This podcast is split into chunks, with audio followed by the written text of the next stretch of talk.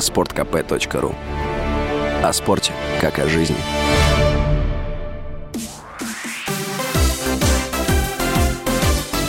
Новости спорта. Российский теннисист Даниил Медведев вышел в четвертьфинал турнира серии «Мастерс» в Майами.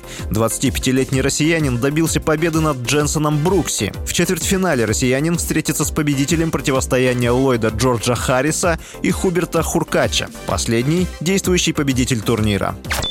Сборная Португалии по футболу обеспечила себе выход на чемпионат мира 2022 в Катаре. Португальцы переиграли команду Северной Македонии со счетом 2-0. Дублем отметился хавбек Манчестер Юнайтед Бруно Фернандеш. Для 37-летнего капитана сборной Португалии Криштиану Роналду чемпионат мира в Катаре может стать пятым мундиалем в карьере. Форвард принимал участие в чемпионатах мира в составе национальной команды с 2006 года.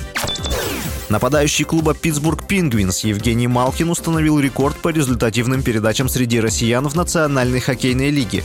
Форвард отметился голевым пасом в домашнем матче регулярного чемпионата против Нью-Йорк Рейнджерс, который закончился победой гостей со счетом 3-2. Эта результативная передача стала 697-й в карьере хоккеиста. 35-летний Малкин обошел по этому показателю Сергея Федорова, ранее занимавшего лидирующую позицию.